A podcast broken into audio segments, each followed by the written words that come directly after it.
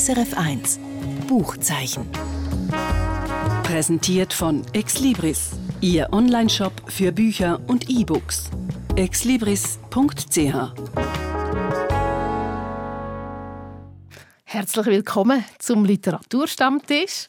Heute meine beiden Gäste, Jennifer Kakschuri und Felix Münger aus der SRF Literaturredaktion. Auch euch ein herzliches Willkommen. Wunderschönen guten Abend. Wie immer haben wir Bücher dabei, die ich dann unbedingt nachher auch lesen will.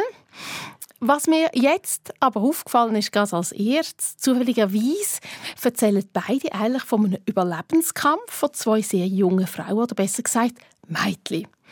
Im einen Buch, «Die weite Wildnis» von der US-Amerikanerin Lauren Graff, geht es um ein Waisenmädchen, das in der Wildnis fast verhungert. Und im anderen Buch, «Paradise Garden», von der deutschen Autorin Elena Fischer, um eine Teenagerin, die jeden Halt verliert, weil sie überraschend ihre Mutter verliert. Jennifer, du hast uns die weite Wildnis von der Lauren Groff mitgebracht. Jetzt habe ich dann da gerade als erstes äh, eine Frage an dich, weil Lauren Groff ist ja in Amerika ein Begriff. Eines von ihren Büchern ist sogar das Lieblingsbuch von Barack Obama. Das heißt Licht und Zorn. Und ausgerechnet auch das ist unterdessen in Florida, wo eben Lauren Groff herkommt, verboten. Vermutlich, weil äh, es drin Sexszenen-Beschreibungen hat, aber auch eine Beschreibung von einer Abtreibung. Und da hat sich mir gerade die Frage aufgedrängt, das neue Buch, der neue Roman, könnte dem das auch so passieren? Man weiß es nie in Florida, ehrlich gesagt, aber ich glaube es nicht. Und wenn, dann fände ich es komplett absurd. Das finde ich auch beim letzten Roman recht absurd, dass das verboten worden ist in Florida. Aber wir könnten mal eine Sendung machen über alle verbotenen Bücher in den USA und dann hätten wir wahrscheinlich ähm, sehr viele Sendungen gefüllt. Genau, welche Themen man Leserinnen und Lesern nicht darf zumuten oder eben auch meiner Meinung nach sollte dürfen zumuten. Die weite Wildnis heißt also das Buch. Um was geht die Geschichte? Es geht um ein junges Mädchen, eine junge Frau, die mit ihrer Dienstherrin und ihrem Stiefvater in die USA reist, mit einem, oder auf Nordamerika reist, ähm, auf einem Schiff im 17. Jahrhundert. Es ist die Zeit der Hungersnot. Äh, es passieren sehr viele schreckliche Sachen auf dem Schiff, wie man später erfährt. Aber das Buch fängt eigentlich an mit dem jungen Mädchen, wo ganz viele Namen hat, unter anderem Z, also der letzte Buchstabe vom Alphabet als ähm, Dienstmädchen sie zieht los. Sie zieht mit einem Sack, wo zwei Decken drin sind, ein Zinnbecher, ein Fürstein, ein Messer und ein Bierli. So zieht sie los und schlägt sich wirklich durch die Wildnis durch. Sie flüchtet und rennt weg von der Siedlung, die dort in Nordamerika, ähm, wie sagt man, dort, wo die Leute Fuß fassen wollen, die von England kommen. Du hast gesagt, Zeit vom grossen Hunger. Also vom grossen Hunger in Europa und in Nordamerika, ja. wo die Leute gezwungen irgendwie eine neue Existenz aufzubauen. Wieso hat denn das äh, Mädchen müssen die Siedlung verloren? Das erfahrt man erst gegen Schluss von dem Roman und das möchte ich da auch nicht verraten, weil sonst ist der ganze Sog von dem Buch einfach weg. Aber es hat mit, ähm, mit einem Verbrechen zu tun, wo begangen worden ist und sie reagiert auf das Verbrechen. Und das ist ziemlich emanzipatorisch in dem Sinn. Also sie ist eine starke junge Frau, die ähm, einfach einen Akt von Brutalität reinbringt. Wie wichtig ist denn die historische Zeit, beziehungsweise wie wichtig ist die, du hast gesagt, emanzipatorische Geschichte von dieser Frau? Also könnte die Geschichte auch heute spielen? Die Geschichte könnte heute äh, spielen, wobei, also es spielt auch viel Geschichte mit drin auf einer Metaebene. Also der Lauren Groff ist es, glaube ich, wichtig zu sagen, hey, das Land ist besiedelt worden von äh, Kolonialisten, auch wenn der Kolonialismus in dem Sinn kein Thema ist. Ähm, es könnte heute spielen, ich weiß auch nicht, in, in Ländern, also vielleicht nicht in der Schweiz, weil da findet man, äh, findet man Unterschlupf, wenn man irgendwo weg muss. Man hat ein System, wo man, ähm, wo man geschützt wird und so weiter. Aber ich weiß es nicht, irgendwie in wenig äh, besiedelten Ortschaften könnte das stattfinden, wobei ich glaube, das wäre noch viel härter, als das damals war, äh, weil es einfach eine andere Zeit ist. Aber wenn die Jungfrau da weggeht von dieser Siedlung, 17. Jahrhundert, das ist ja nur ein Küstenstreifen an der Ostküste von Nordamerika überhaupt besiedelt, besiedelt gewesen, wo dann daraus ja dann die USA später entstanden sind. Und das andere Hinterland, das ist Wildnis gewesen. Das sind Bären, das sind Indigene, die vielleicht auch nicht nur freundlich sind. Das sind äh, Stürme. Auf das trifft sie auch alles an. Also sie, mhm. sie trifft auf einen Bär, der ist aber irgendwie weit weg äh, genug. Also die Spannung ist da zwischen Bär und der, der jungen Frau. Aber es passiert nichts in dem Sinn, außer dass es die Begegnung gibt. Indigene gibt es auch, also First Nation Menschen, wo, wo sie sieht, wo sie beobachtet und wo sie auch beobachtet wird aus der Ferne. Also sie ist zum Teil auf einem Floß, auf einem Schiff, wo sie in Anführungsstrich gestohlen hat und mit dem sie einem Fluss entlang fährt. Ähm, sie fängt Fisch oder sie tut zum Beispiel, es ist so wahnsinnig kalt, wie wir uns das können vorstellen, wie wir wissen, wie es in den Bergen ist. Also an der Ostküste der USA ist es im Winter auch so kalt. Und äh, dort gefriert zum Beispiel das Wasser und ein, ein Fisch gefriert ein und dort tut sie wie sagen wir auf Deutsch, auscarven, aus, ausnehmen. ausnehmen. Also sie holt den aus dem Eisblock raus und kann den dann bröteln.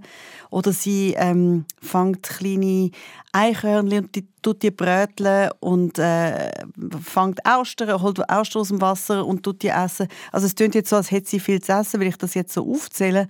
Aber sie verhungert auch fast. Und jedes Mal, wenn sie isst, dann rebelliert ihr mhm. ganze ausgemergelte Körper auf alles, was sie isst. Also auch Insektenlarven, Beere, Pilze. Also das ist sehr ähm, bildhaft erzählt. Und das Frühere, die Stürme, das ist wirklich, das erlebt man wie mit ihr mit und ist dann aber wahnsinnig froh, wenn man auf dem Sofa liegt und das lesen kann. Weil ich glaube nicht, dass wir das, so wie wir alle da in der Schweiz aufgewachsen sind, dass wir das würden überstehen länger als ein paar Tage oder Wochen. Ich habe mich jetzt gerade gewundert, wie echt Eichhörnchenfleisch so schmeckt. Ob das etwas Gutes ist oder nicht. Also, wenn ich, wenn ich mich frage, wenn sie weggeht in die Wildnis, hat sie denn ein Ziel jenseits von dieser Wildnis oder geht sie einfach ins Niemandsland raus? Das weiß man nicht so genau, aber sie will einfach möglichst weit weg von diesen äh, Siedler, Siedlerinnen, von ihrer Dienstherrin, vom Pfarrer, wo mit dieser Dienstherrin geheiratet ist. Sie will einfach möglichst weit weg. Sie weiß, Menschen, Männer wie Frauen sind für sie gefährlich. Also einerseits wegen dem Verbrechen, das stattfindet und andererseits auch, weil es einfach weil es unberechenbar ist für sie in dieser Wildnis, in dieser Einsamkeit. Ist jetzt äh, die Beschreibung von dem Überlebenskampf nicht auch ein bisschen verklärt? Also ich meine, das kennen wahrscheinlich alle ja den Film und das Buch Into the Wild, oder wo der Protagonist, der junge Mann, etwas Falsches isst und nachher nach einer Vergiftung stirbt. Also dass sie das ja überhaupt über so eine lange Zeit aushalten, auch die Kälte und so, das ist doch eigentlich unmöglich. Nein, man glaubt es der Figur. Also es gibt andere Sachen, die mich jetzt gestört haben, aber ich glaube dieser Figur und ich glaube auch dem, also es ist auch die Zeit von der Pocker zum Beispiel. Ich, ich glaube, jeder Schritt, wo sie weggeht von denen, das, das kann ich nachvollziehen und ich folge ihr und ich bin bei ihr und, und ich frühere mit und ich, ähm, ja, ich, ich finde die total glaubwürdig. Es ist nicht zu viel. Was ist eigentlich denn der Reiz an solchen eigentlich brutale Beschreibungen. Also, dass man jemanden kann beobachten kann mit dem Kampf mit dem Tod. Also eigentlich dem irgendwie durchkommen. Ich glaube, das ist etwas Urmenschliches, dass wir uns dauernd fragen, könnte ich das überhaupt? Einerseits und andererseits finde ich es jetzt in dem Fall so spannend, weil es eben die weibliche Perspektive ist.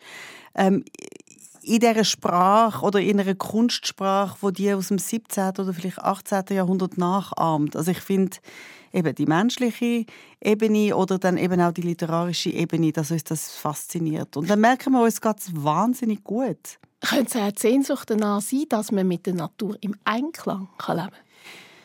Ach, das kann sein, ich glaube es aber nicht. Wobei, ich glaube, dass Lauren Groff auch hat ein Stück weit Nature Writing machen. Also es ist Nature Writing, da, da geht es um Naturbeschreibungen, die nicht naturwissenschaftlich sind, sondern quasi aus der menschlichen Perspektive. Also es gibt viel und mir fast ein bisschen zu viele Beschreibungen vom Mond, von der Wolken, aber dann auch wirklich einfach wahnsinnig gute Beschreibungen von der Kälte, von der Nässe, von dem Wald, von den Blättern, vom Licht im Wald und so weiter.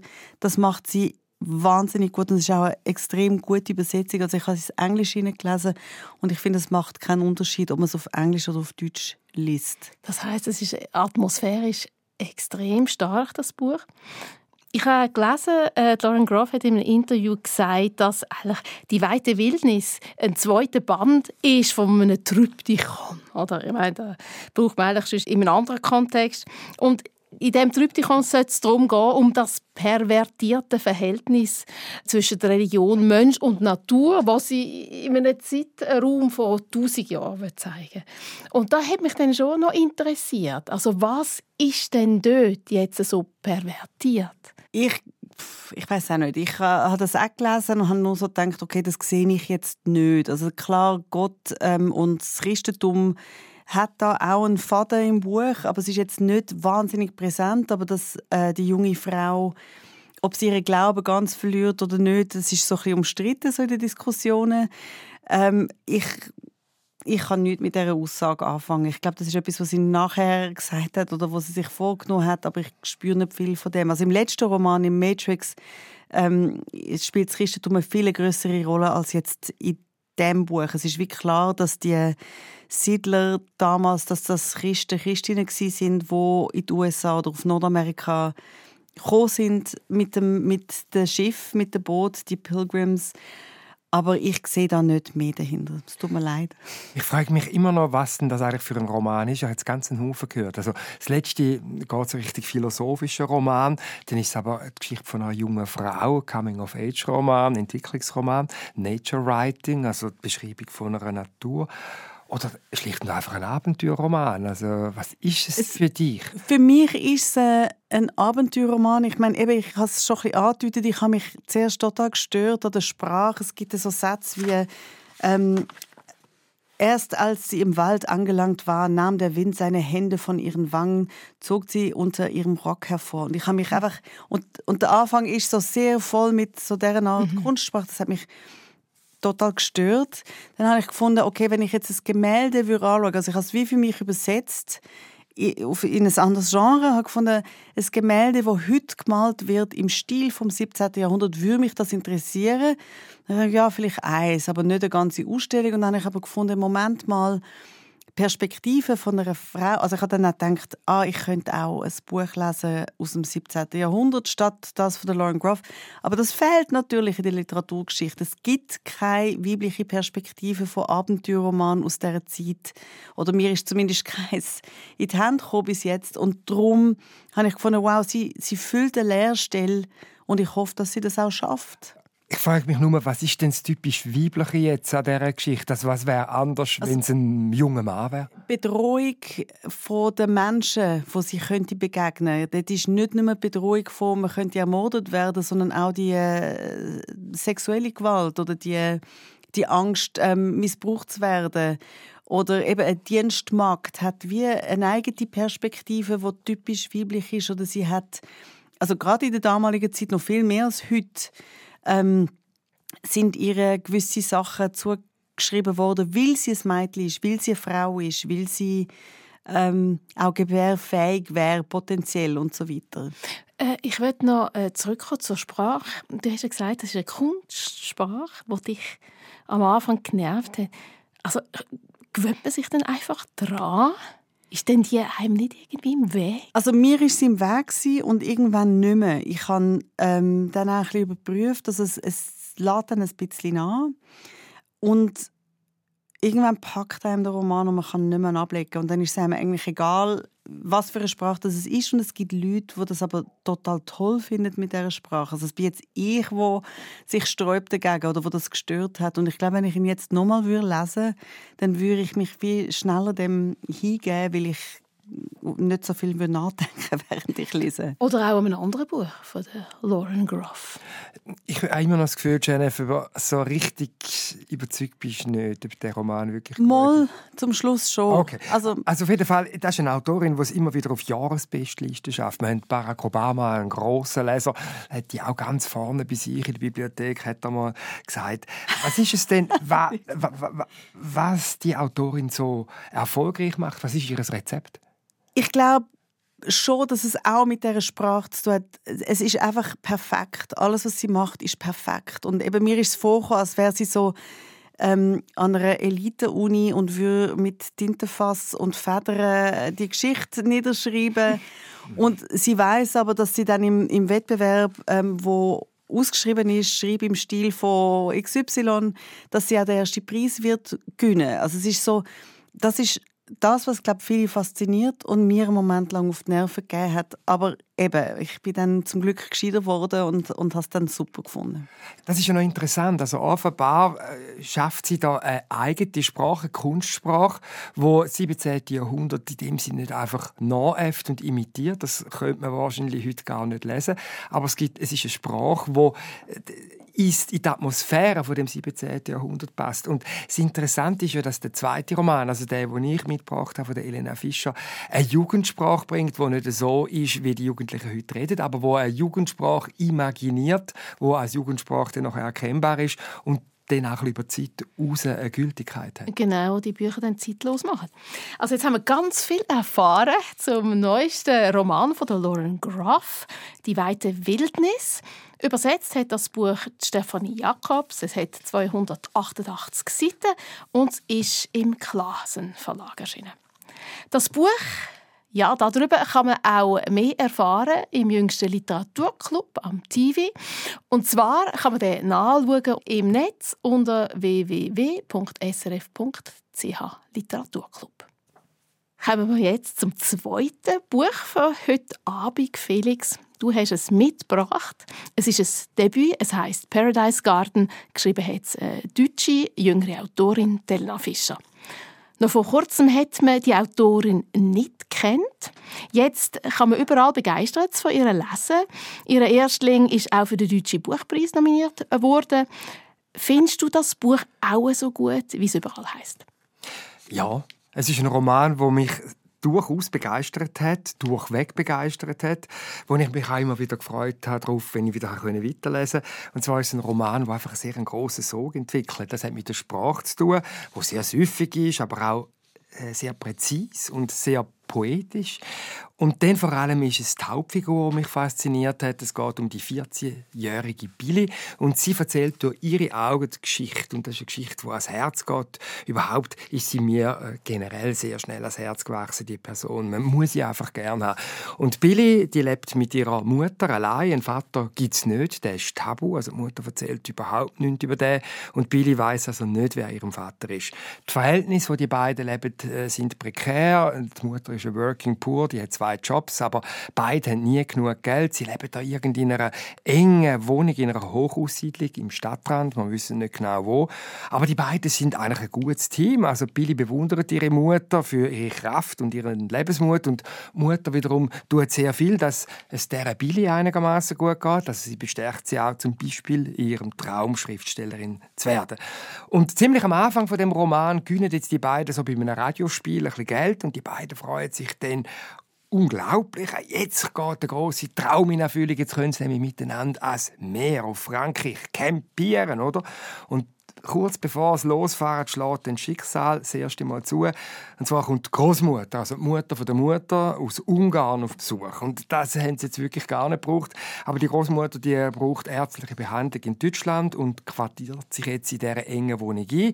Jetzt bricht für Billy eine Welt zusammen. Äh, sie können, sie können nicht auf Frankreich. Und die Großmutter, äh, die macht sich wahnsinnig breit. Es gibt einen richtig dichten Stress. Es gibt den Streit. Und in einem von diesen Streitereien stürzt die Mutter unglücklich, schlägt sich den Kopf an und stirbt. Und die Katastrophe ist jetzt perfekt. Also Billy ist allein mit der Großmutter, wo sie nicht gern hat. Und jetzt macht sie etwas ganz Verrücktes. Sie schnappt sich nämlich das alte Auto, ein Nissan von der Mutter, und fährt einfach los, wie sie geht jetzt ihren Vater suchen. Der muss ja irgendwo gehen.